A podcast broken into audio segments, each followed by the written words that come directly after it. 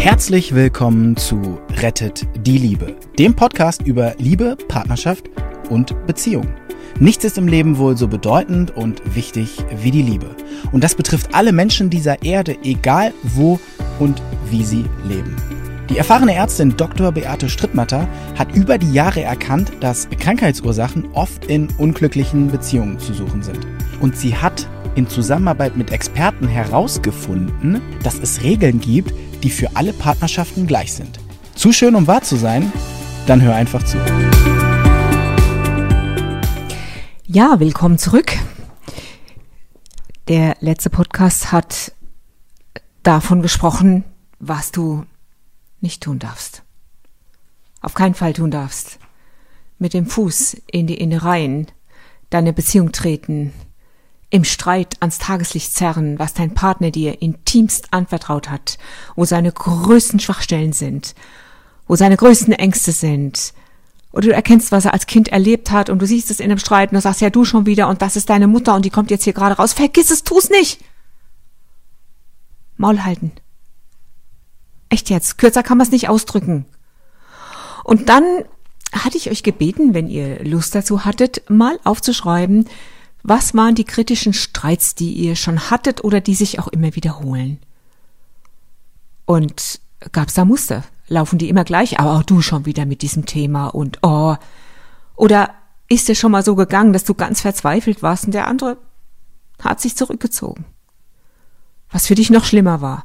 Oder äh, er ist da geblieben, was für dich dann auch schlimm war. Also je nachdem, wer du bist. Oder es ist was passiert einfach in diesem Streit, womit du schlecht zurechtkamst.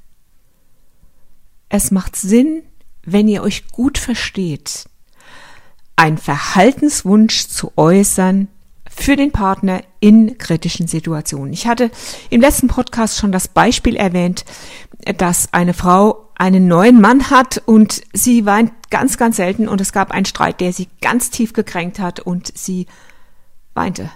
Und er ging raus und dachte du schon wieder, weil seine erste Frau ihn mit Tränen erpresst hat. Aber diese Frau war anders und im Gespräch konnten sie dann klären, nachdem das klar war, dass niemand gleich ist, dass dieses Weinen etwas anderes bedeutet und für die Frau was anderes bedeutet und für die Beziehung was anderes bedeutet.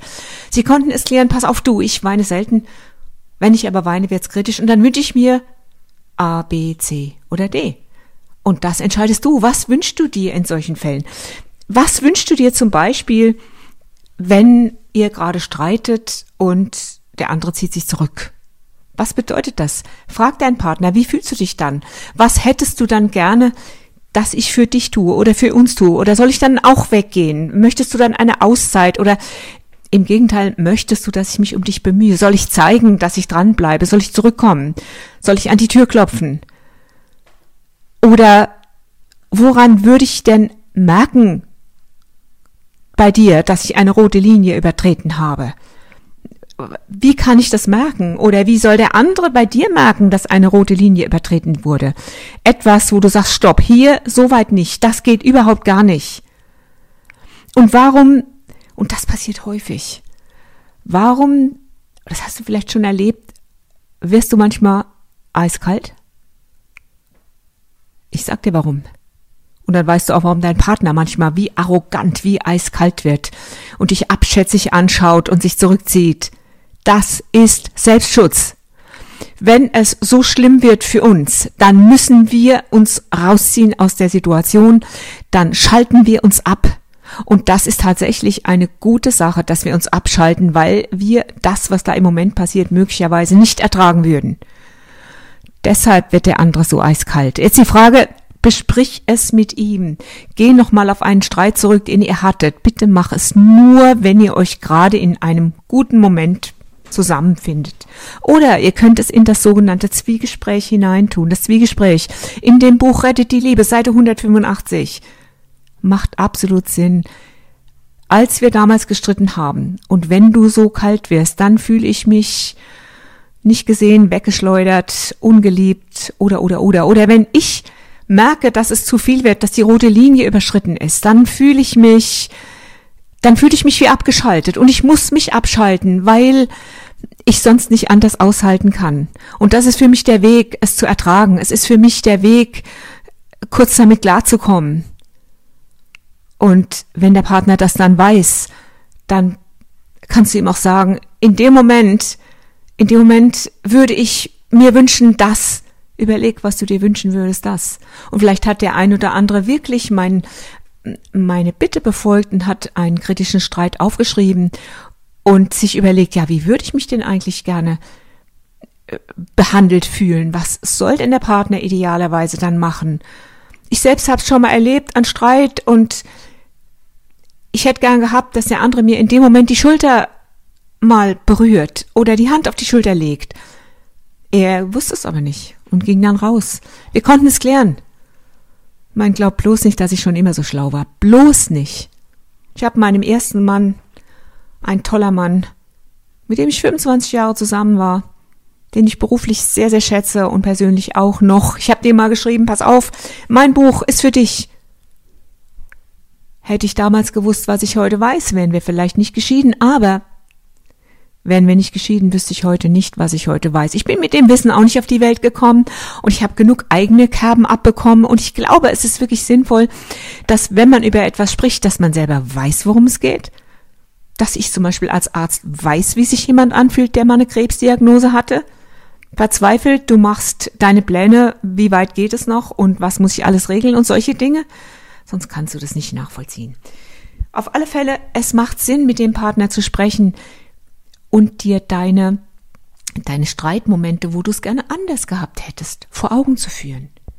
Du kannst ja sagen, ja, aber jetzt, jetzt verstehen wir uns doch gerade so gut. Und dann sollte ich, möchte ich doch diese Situation auch nicht stören, weil wir uns doch gerade so gut verstehen. Äh, ja, ähm, sagen wir mal so, wenn du einen Bauernhof hast und da gibt's Güllelöcher oder Güllefässer, die deckst du auch ab, ne? Auch wenn der Rest vom Bauernhof idyllisch ist und du draußen sitzt und eine Pause machst mit einem Stück Schwarzwälder Kirschtraute, du machst die Gefahrenstellen weg oder du deckst sie ab oder du sicherst die oder du machst allen klar, wo die sind. Also, mal ein anderes Beispiel. Deine Frau kommt von der Arbeit nach Hause und ist am Boden zerstört. Irgendein Depp von Kollege, wie sie es ausdrückt, hat ihre ganze Arbeit einfach zunichte gemacht, indem er und sie erzählt. So, was tust du? Ob du Mann oder Frau bist? Gib zunächst mal keine Ratschläge, es sei denn, sie fragt, was würdest du tun? Die meisten Menschen wollen in einer solchen Situation gefragt werden, wie es ihnen damit geht. Nachdem du dich mit deinem Partner solidarisch entrüstet hast, frag ihn ruhig, wie geht's dir damit? Oder vielleicht, woran könnte es wohl liegen, dass es passiert ist? Oder was würde deine Kollegin sagen? Oder was könnte dein Chef sagen?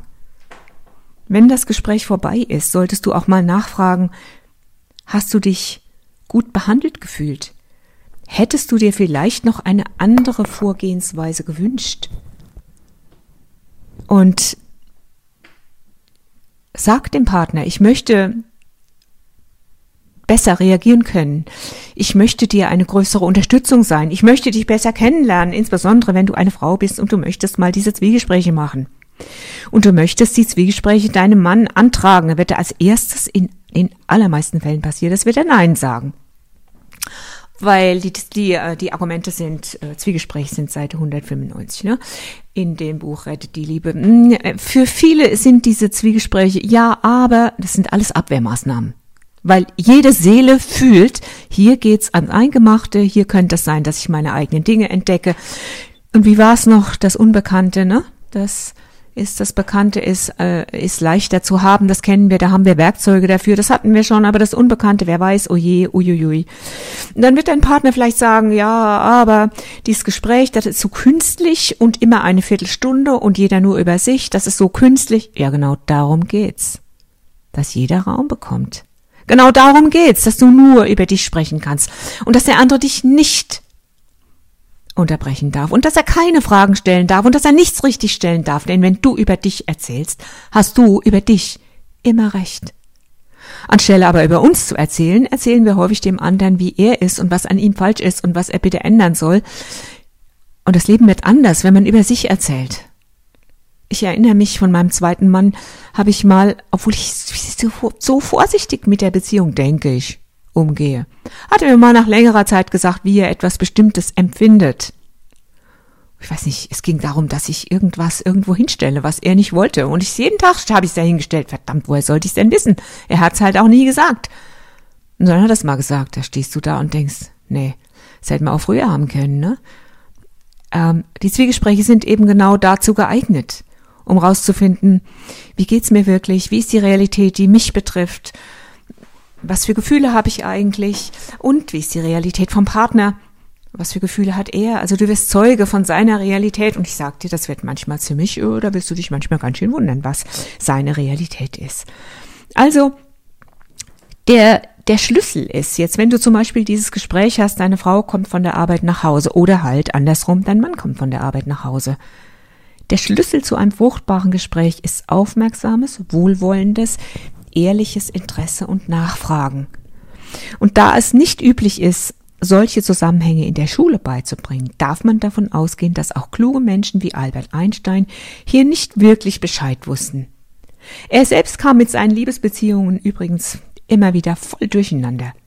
Und er hatte auch Affären und das mag erklären, warum Albert Einstein einmal gesagt hat, manche Männer bemühen sich lebenslang, das Wesen einer Frau zu verstehen. Andere befassen sich mit weniger schwierigen Dingen, zum Beispiel der Relativitätstheorie. Ähm, ja, da staunt man. Männer, wir Frauen sind nicht schwierig. Wir ticken vielleicht nur anders. Wir haben andere Hormone, einen anderen Hintergrund als ihr. Wir sind darauf ausgelegt, Familien zusammenzuhalten, uns um deren Gesundheit zu kümmern, zu kommunizieren und Beziehungen zu pflegen. Habt ihr gewusst, dass Studien belegen, dass verheiratete Männer im Schnitt um ein Vielfaches gesünder sind? Das liegt an der Fürsorge der Frauen, klar, die sich um euch kümmern, die euch zum Arzt hetzen, aber lasst euch bitte auch sagen, nichts treibt Frauen zuverlässiger in den Wahnsinn als das Schweigen der Männer. Okay, bis zum nächsten Podcast. Macht's gut.